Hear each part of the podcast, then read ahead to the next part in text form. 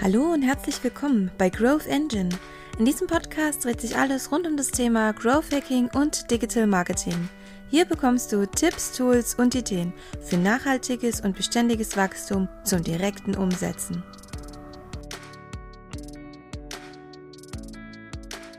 Liebe Leute, herzlich willkommen. Lieber Martin, danke für deine Zeit. Danke, dass du die Zeit heute danke genommen dir. hast. Und ich würde gerne mal bitten, dass du dich ganz kurz vorstellst. Meine, du bist ja in der IT-Security, im Web-Development und auch Tech-Blogger. Und ja, stelle mal kurz auch dein eigenes Format vor, was jede Woche vorhanden ist. Ja, alles klar.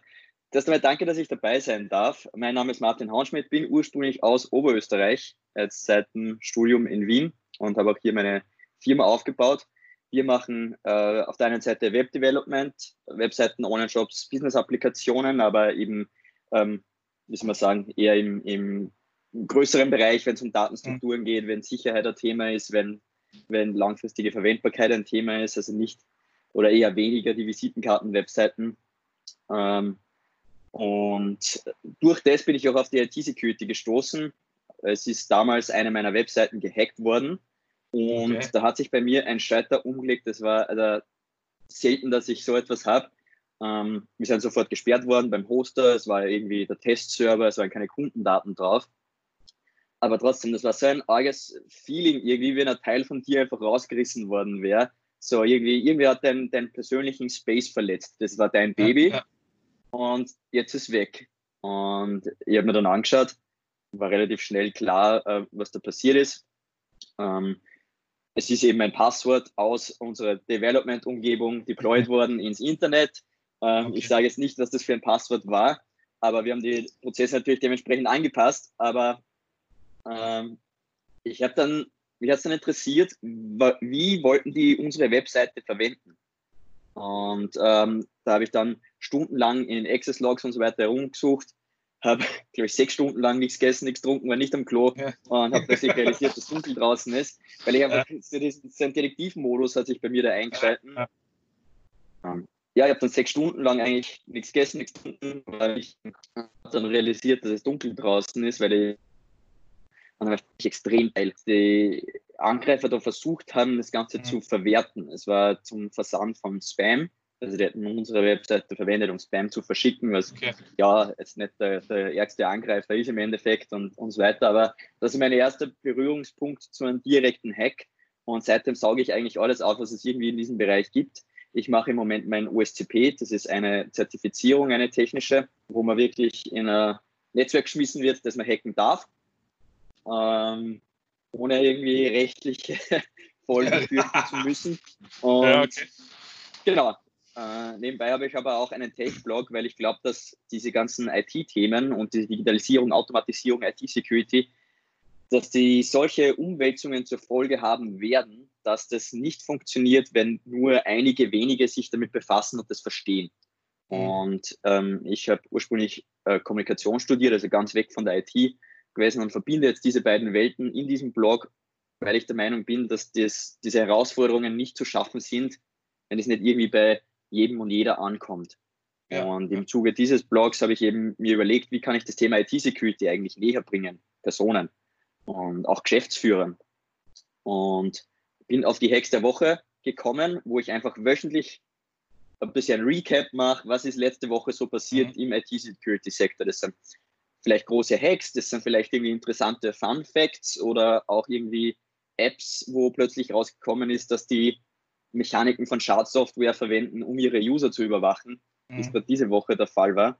Und ähm, ja, die Resonanz ist sehr positiv und macht wirklich Spaß und das ist eben mein, mein erster äh, Versuch sozusagen in Richtung Videocontent und das ganze Thema irgendwie ja. weiter zu streuen. Ja, danke mal für die Vorstellung. Ich kenne die Hex der Woche, ich finde das ja richtig genial, vor allem um aufzuzeigen, dass man halt schon eine gewisse Awareness drauf haben sollte, also dass man das wirklich am Schirm hat, dass das ja eigentlich mhm. tagtäglich passiert. Und ich finde aber das auch sehr interessant, was du da jetzt angesprochen hast, dass du versuchst ja die Aspekte von deinen Kenntnissen her miteinander zu verbinden, auch in Richtung Kommunikation.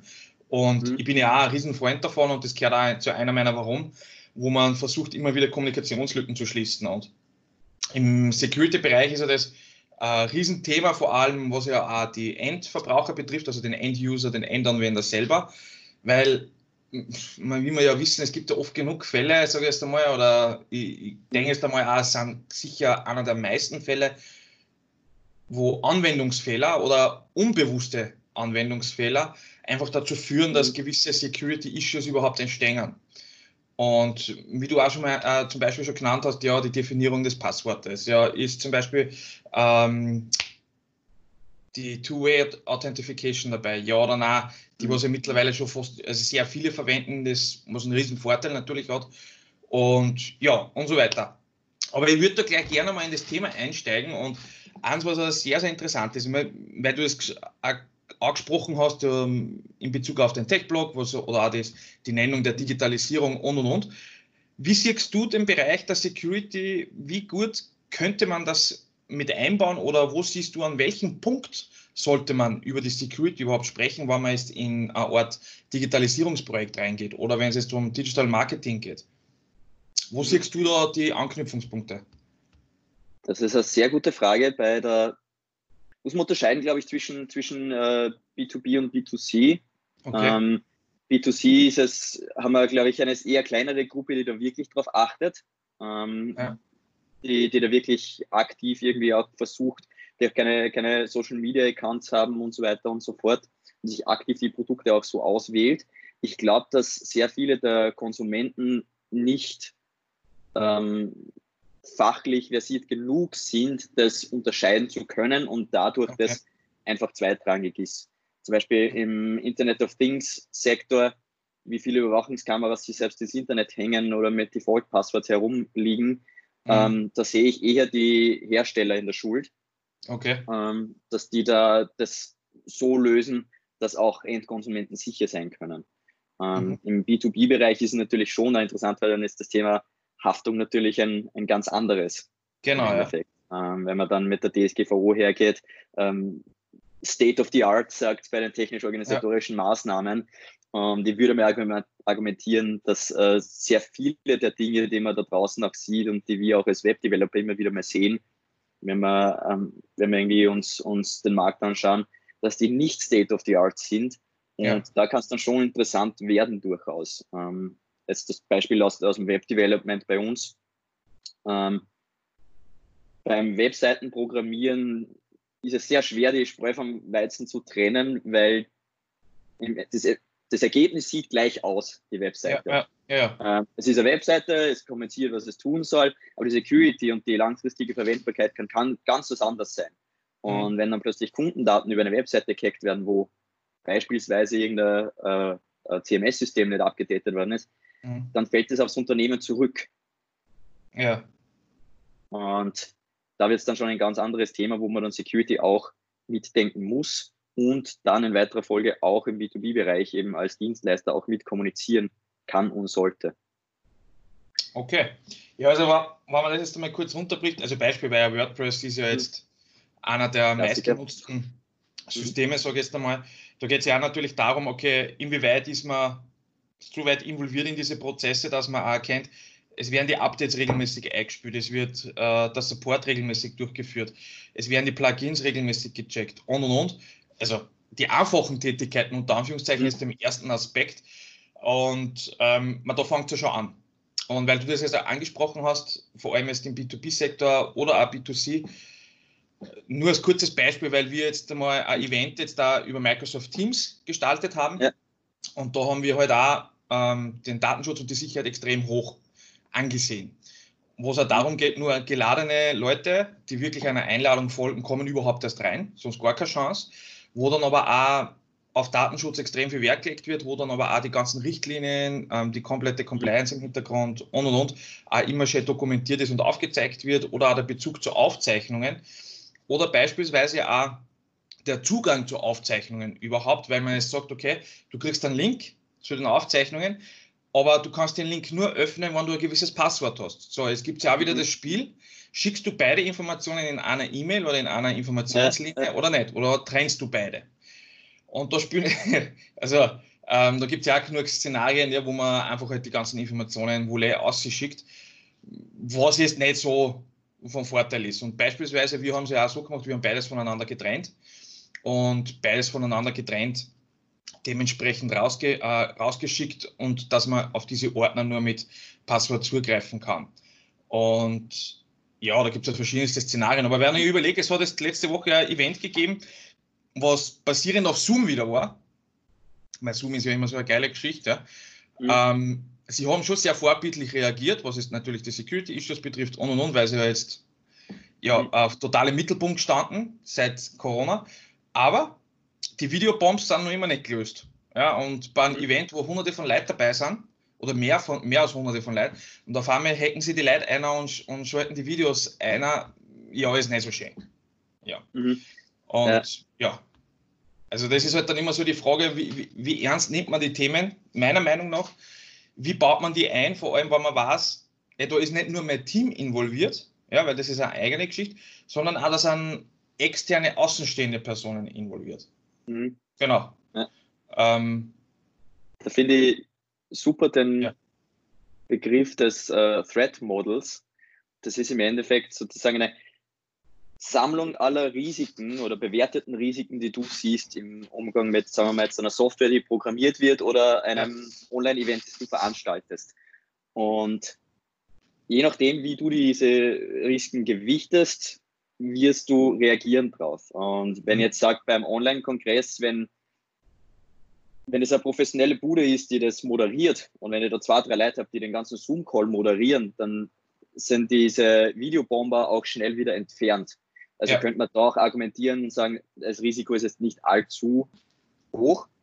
Ja. Allerdings, wenn das jetzt irgendwie was Kleineres ist, wo man sagt, okay, diese, das wird nicht funktionieren oder wo der, wo der Speaker selbst auch noch moderieren muss, das ist ja ein, eine richtig arge Multitasking-Geschichte, mhm. wenn man das machen muss als Speaker, dann, dann würde man schon einmal sagen, okay, vielleicht nicht äh, alles öffentlich machen, aber mhm. äh, bei Zoom ist jetzt die Geschichte, es gäbe ja die Möglichkeit, das richtig einzustellen. Ja. Und genau. das haben sie dann, das haben sie dann gemacht, dieses äh, Passwort by Default. Ähm, insofern kann man dieses Risiko des Videobombens ja eigentlich gut äh, mitigaten. Wenn man sich mhm. dagegen entscheidet, gut, dann nimmt man dieses Risiko in Kauf. Ähm, das ist halt immer, immer das, wie soll man sagen, eigentlich immer dasselbe, ob man es der Software entwickelt, ob man, ob man irgendwie einen Dienstleister nimmt, da werden diese Risiken abgewogen und je nachdem kann man darauf reagieren. Und ja, dieses Zoom ist, scheidet natürlich die Geister, das Thema Zoom. Ähm, ich verwende es persönlich sehr gerne. Ähm, aber auch da, Threat Model, die, die hat diese super Geschichte geben, wo, wo in einer Woche, glaube ich, zwei oder drei so Sicherheitslücken von Zoom richtig mhm. groß rausposaunt worden sind. Habe ich auch ein Video drüber gemacht. Genau. Ähm, das, war, das war wirklich groß. Nur, wenn man dann wirklich dahinter blickt und sagt, okay, wer ist realistischerweise von dieser Sicherheitslücke betroffen? A, sie haben super reagiert und es ist schon gefixt. Und genau. B, du als End-User wirst da keine negative, ähm, negativen Folgen daraus haben. Und äh, da muss man immer unterscheiden, eben bist du ein End-User, der einen Zoom-Call macht oder bist du eine, Regierung, äh, eine Governmental Organization, die ihren Alltag jetzt in Corona mit Zoom abwickelt. Das sind zwei ganz unterschiedliche Threat Models. Ja, ja. Ähm, super Beispiel ist immer wir als Privatnutzer versus der Edward Snowden. Beim Edward Snowden stehen auf seiner Gefahrenliste stehen, stehen Staaten und Geheimdienste drauf. Ja. Uns wahrscheinlich nicht. Ähm, deswegen muss unser Verhalten ganz anders sein in der, in der Hinsicht. Und das finde ich, muss man da immer irgendwie abwägen. Mhm. Ja, wir haben ja, ähm, wir haben ja vor unserem Call ja uns einmal kurz austauscht, okay, welche Themen waren ja noch zusätzlich interessant in dem Bereich. Du hast ja selber genannt, äh, in Bezug auf Zoom, zum Beispiel ja. das E2E-Encryption-System. Ja. Kannst du da ein bisschen Näheres diesbezüglich erläutern, vor allem jetzt da den Zusammenhang zu den IT-Unternehmen, beziehungsweise aber auch eher zu den IT-Abteilungen und den technischen Aspekt dahinter? Ähm, was meinst du jetzt konkret? Wie wir das also, verwenden? Da geht es ja eher darum, äh, ich sage jetzt einmal so, dass man ja versucht, ja, wie soll ich es nennen? Ich sage jetzt einmal so, eher die Silos aufzubrechen, dass die zwar aber wirklich auch miteinander harmonieren zwischen dem technischen Aspekt, ja, beispielsweise jetzt die IT-Abteilung selber oder vielleicht der IT-Dienstleister, gleichzeitig aber auch das operative Organ da dahinter in einer Abteilung, beispielsweise ja, sei es Marketing, Sales, HR und so weiter. Wie, wie siehst du da die äh, Zusammenhänge diesbezüglich?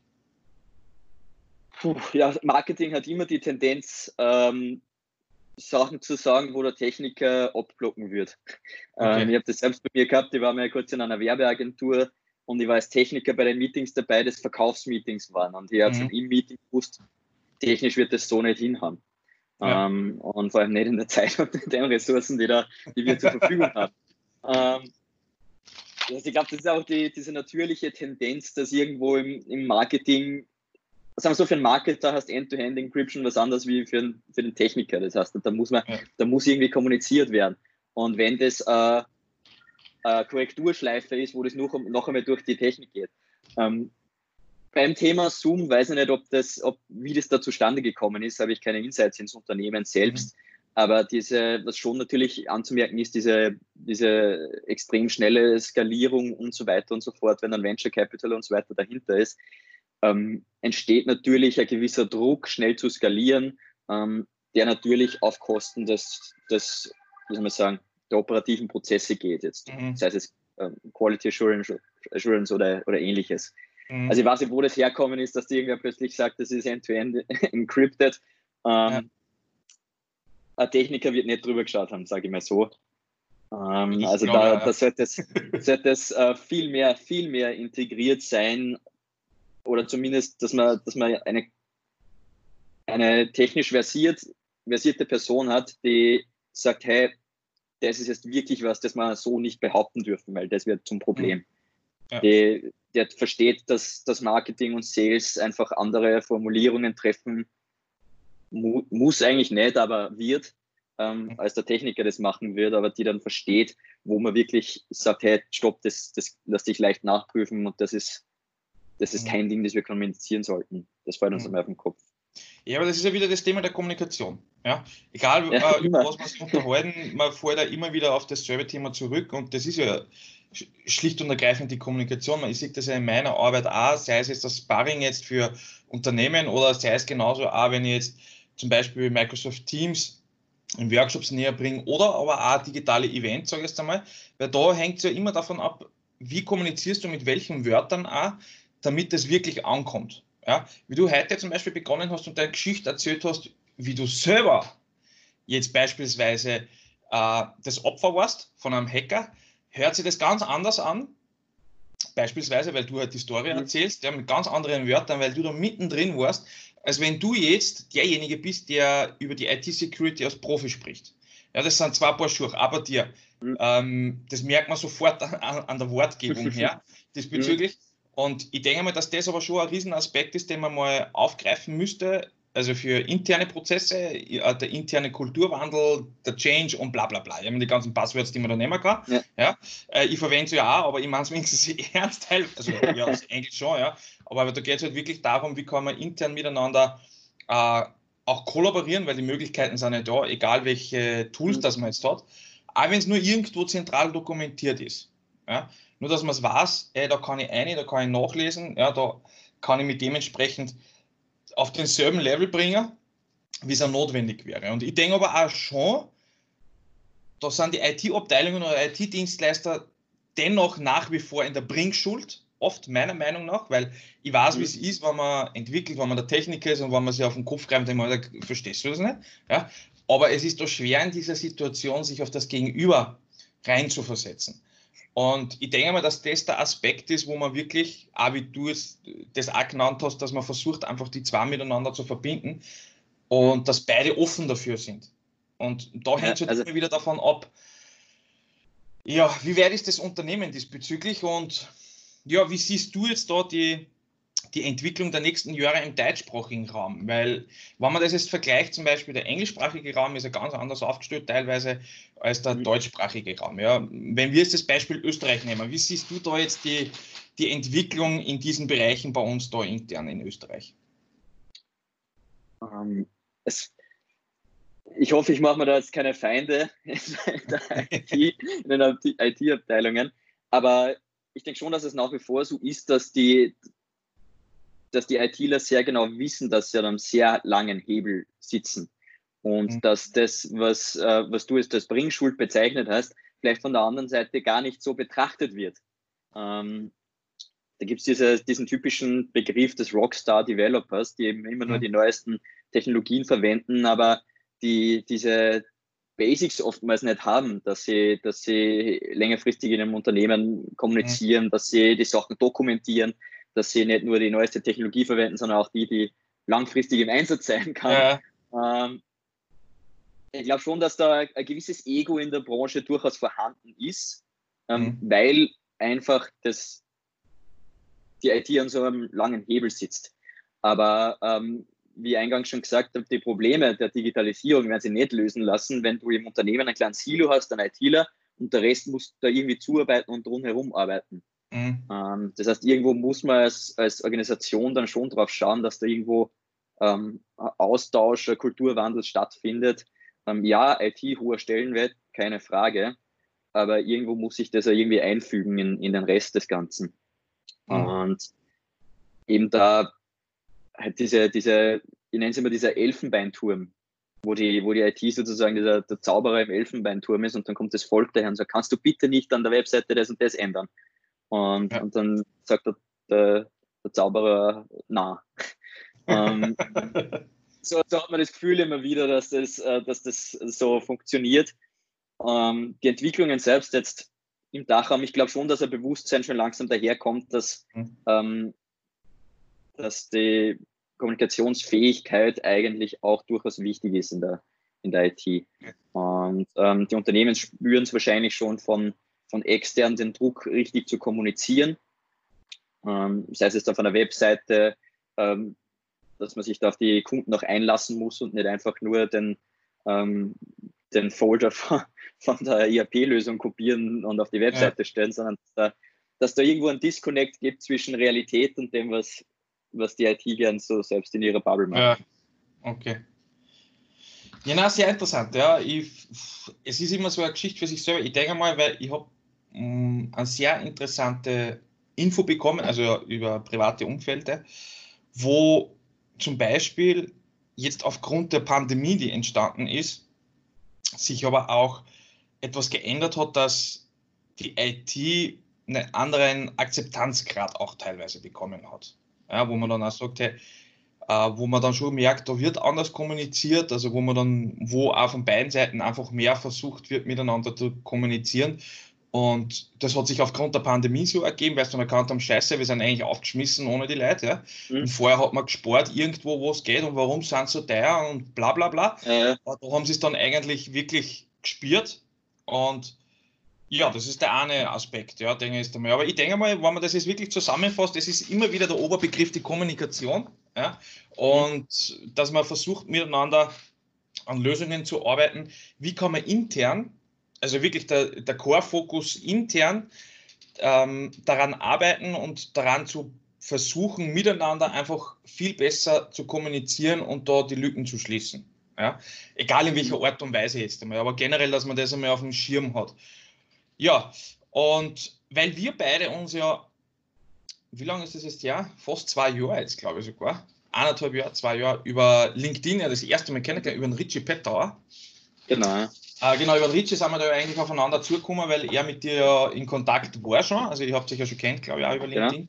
Ja. Ja. Und ja, was mich mal interessieren würde, ist, wie siehst du jetzt generell äh, die Entwicklung von LinkedIn selbst innerhalb der letzten Monate? Weil es hat sich ja extrem viel da. Ja.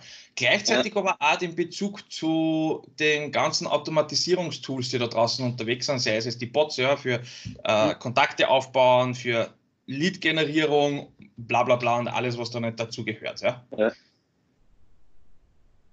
Ah, eins meiner Lieblingsthemen. ähm, ja, das ist ja nicht ganz sicher, was da gemacht wird. Das darf man nicht vergessen, weil genau. Scrappen ist eine eigene Geschichte für sich. Ja? Genau, also ähm,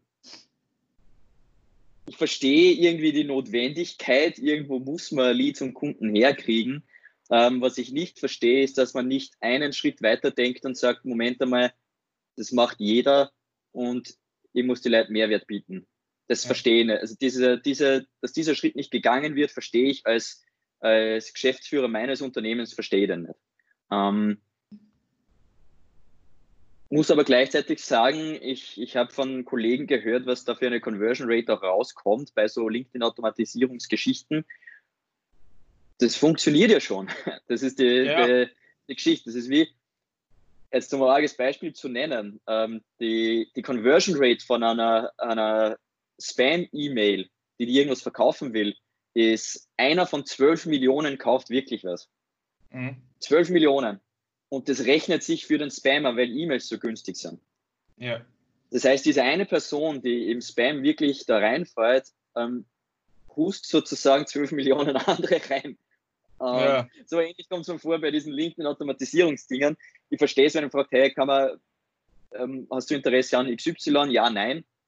Aber wo dann offensichtlich automatisiert mit äh, Text-Templates gearbeitet wird, ist da eh, ja. Ähm, ja. Muss natürlich auch immer so fahren, dass das unter dem Radar irgendwie bleibt bei LinkedIn, dass es nicht irgendwo dann, dann aufkommt. Das wird wahrscheinlich mal so werden, dass man das unterbindet oder zu unterbinden versucht. Ähm, ich klicke es halt immer weg, nervt mich eher, als, als dass es wirklich irgendwie was, was, was Großes ist. Aber ähm, solange das halt funktioniert und das ist halt im Endeffekt nichts anderes als ein Cold Call, das auch funktioniert. Mhm. Ähm, ein Numbers Game eben, wo man dann sagen kann, okay, von meinen 4000 Leuten haben äh, 200 zumindest eine Nachricht geschickt, von denen waren 100 äh, nervt mich nicht und die anderen ja. 100 sind dann in meinen wirklichen Verkaufsfunnel reinkommen oder so. Ja, ja. Solange das funktionieren wird, wird es das geben. Ähm, da kann ich mich nur so viel aufregen. ähm, ja. Aber LinkedIn an sich, finde ich, äh, hat eine extrem positive Entwicklung ähm, jetzt hinter sich bis jetzt und, und wie es ausschaut, geht es auch weiter. Äh, wobei ich schon auch immer wieder sehe, dass LinkedIn immer mehr wie Facebook verwendet wird, wo ich dann Inhalte sehe, die auf LinkedIn in einem professionellen Netzwerk eigentlich nichts zu suchen haben. Ähm, habe auch schon äh, Menschen aus dem Netzwerk entfernen dürfen, die dann plötzlich rassistische Inhalte auf LinkedIn gepostet haben. Mhm. Nein, danke. Aber das ist halt auch die Medienkompetenz der Verwender im Endeffekt. Das ist nicht die, die Plattform da in der Schuld. Ja.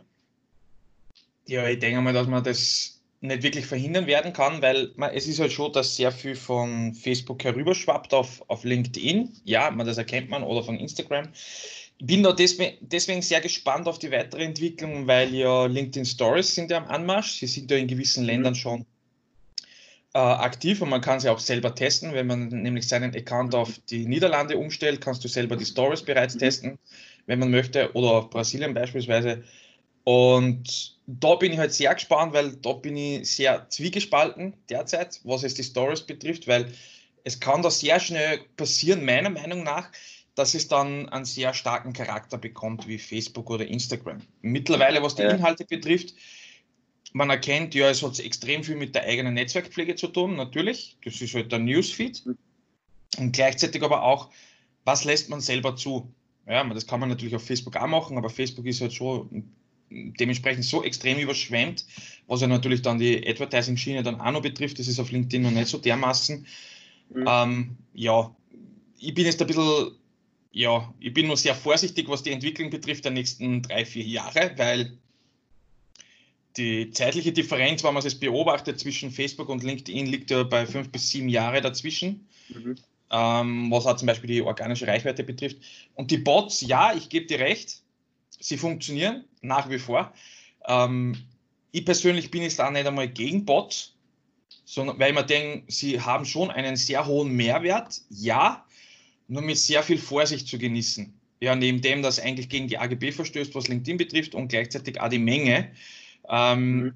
die man da einsetzt, beziehungsweise auch wie oft fährt der zum Beispiel durch jetzt. Ja. Das eine, was ich überhaupt nicht ak akzeptieren kann, ist, dass da eigentlich nur mit Skripten gearbeitet wird, Copy-Paste und einfach zu wenig Einfallsreichtum. Ja, wenn man sie versucht zu verwenden, zum Beispiel ja, man hat eine neue Kampagne, sage ich jetzt einmal. Ja, und man spielt jetzt mit den Bots das an sein eigenes Netzwerk raus. Aber so ausspielen, dass man erkennt, hätte, haben sie wirklich Gedanken darüber gemacht. Ja, mach's. Ja, warum nicht? Ja also wenn man es wirklich professionell nutzt und dementsprechend sicher nutzt, warum auch nicht? Weil was machst du mit einem Sales Navigator, wenn du die dann einkaufst? Beispielsweise, weil der kostet, was zahle ich jetzt? 70, 75 Euro oder sowas im Monat für einen Sales Navigator, der ist ja eigentlich extrem gut. Ja? Der ist mhm. wirklich gut. Da kannst du es ja auch machen. Nicht automatisiert, aber du fütterst jeden außer und knallst den Leuten die Nachrichten zu, wenn du willst.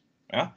Und wenn du dann ein Tool dazu verwendest, weil du sagst, hey, okay, ich verwende da nur die Nachrichten rauszuholen, aber dafür habe ich im Vorfeld eine ordentliche Qualifizierung gemacht, dann ist es in Ordnung, meiner Meinung. Man muss natürlich aber schon ein bisschen vorsichtig sein und das mit ähm, lieber viel weniger, aber dafür viel gezielter als ja, ja. Masse statt Klasse. Ja. Wenn da, ihr, ihr, wirklich nicht, ich bin ein leidenschaftlicher Automatisierer, bitte nicht falsch, falsch verstehen. Ähm, ich habe mir selbst auch Tools geschrieben, einfach nur um meinen Alltag ja. zu erleichtern. Aber ähm, das ist nicht das Thema Automatisierung, sondern das Thema, was ist der Zugang der Personen zu diesem, zu dieser, äh, zur Kommunikation im Endeffekt. Ja. Weil wenn du, ja. wenn du dir den, die eine Minute nimmst, das Profil anzuschauen und von mir aus in einer Template dann zwei bis drei Variablen einsetzt, die aber wirklich auf die Person bezogen sind, dann wird es schon interessanter und persönlicher. Aber hallo lieber Prozent, Prozent Vorname, Prozent, Prozent, äh, ich habe gesehen, dass du auch in äh, Prozent, Prozent Branche, Prozent, Prozent tätig bist. Lass uns ja. doch vernetzen. Das ist eine Low-Effort-Geschichte, wo ich sage, du hast dir offensichtlich nicht drum angeschaut, was ich mache oder, oder ja, und fast einfach Gießkanne. Mhm. Und das wird von mir ignoriert. Nicht von jedem ignoriert, aber von mir. Ähm, ja, wenn man überlegt, was verlangt wird, weil man erkennt ja schon, dass die der Selbstständige, der Coach, der Berater, der Dienstleister, ja, also ich möchte jetzt keine Namen nennen von den Leuten, die das haben, ähm, ist ja immer die typische selbe Ansprache. Ja, die kommen oft von derselben Schule, ja, von denselben Dienstleistern, die ja alle die ganzen Skripte verchecken. Und damit die das machen und da die Masse statt Klasse abklopfen, zahlen die für den Scheiß, was die da kriegen, weil ich habe das selbst eingekauft einmal, weil ich wissen wollte, was passiert im Hintergrund wirklich. Da sollte man, das sollte man mal vielleicht kooperieren. Ich möchte mal liebend gerne einen Blogartikel über sowas. Äh, ja, die zahlen zum Beispiel 3.000 ja. bis 5.000 Euro. 3.000 bis 5.000 Euro. Und dann machst du einen Call, dann sprichst du über irgendwas, was deine Dienstleister macht, dann kriegst du Skripte an die Hand gelegt. Fertig. Und du hast da WhatsApp-Gruppen. Hey, äh, ja, und das soll das rechtfertigen, weil du jetzt das Skript gekriegt hast oder die Idee gekriegt hast, ja, automatisiert es, ja, und schick an tausende Leute einmal denselben Scheiß aus und ein oder zwei melden sie.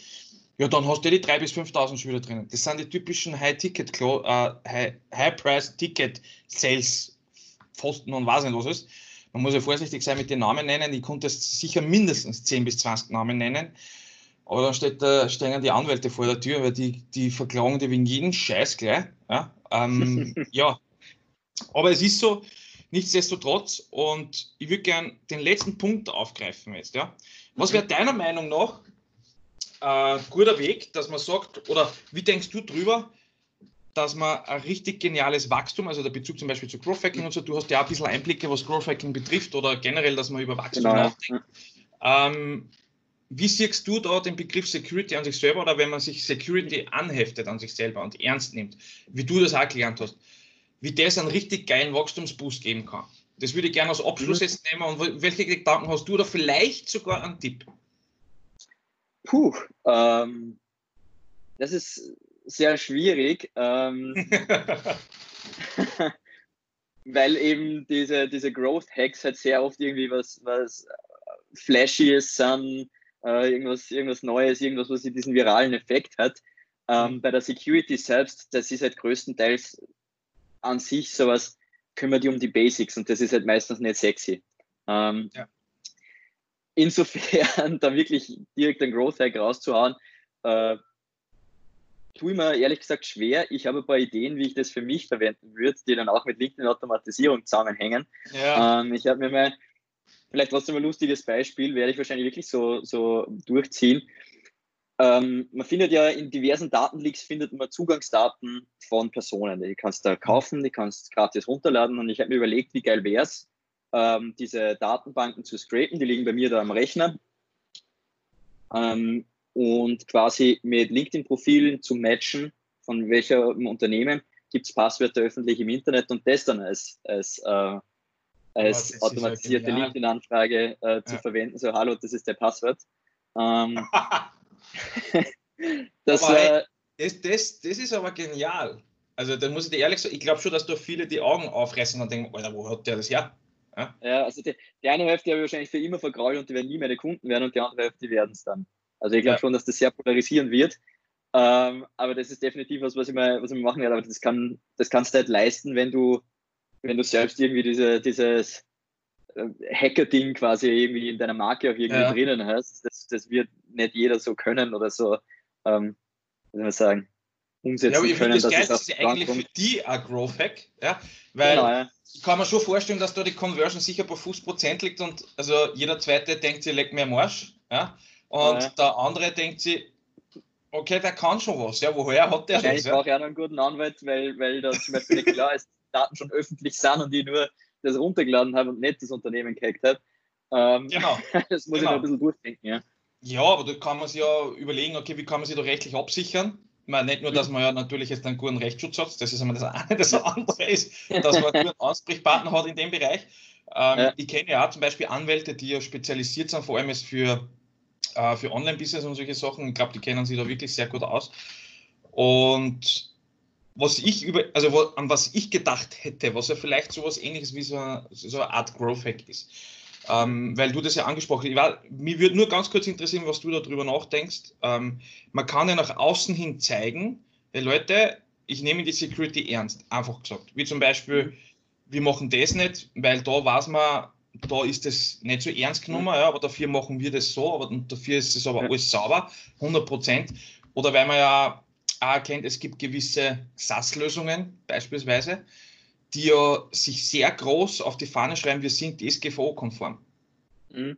Das ist eigentlich ein Growth Hack von denen zum Beispiel äh, beispielsweise gewesen, weil sie damit Vertrauen schöpfen wollen. Glaubst genau. du, dass das nach wie vor funktioniert, wenn man nach außen hin zeigt, sicher das eine ist, man sagt ja, das andere ist, mhm. lebt man das dann wirklich, ja, das sind ja immer so zwei Paar Schuhe. Ja, ja. Äh, dass das schon nur einen Effekt hätte? Ich glaube schon, vor allem die die Awareness zu dem Thema wird ja nicht weniger. Also mhm. da arbeite ich dran, dass die Awareness zum Thema Datenschutz und so weiter und zum Thema Security mehr wird.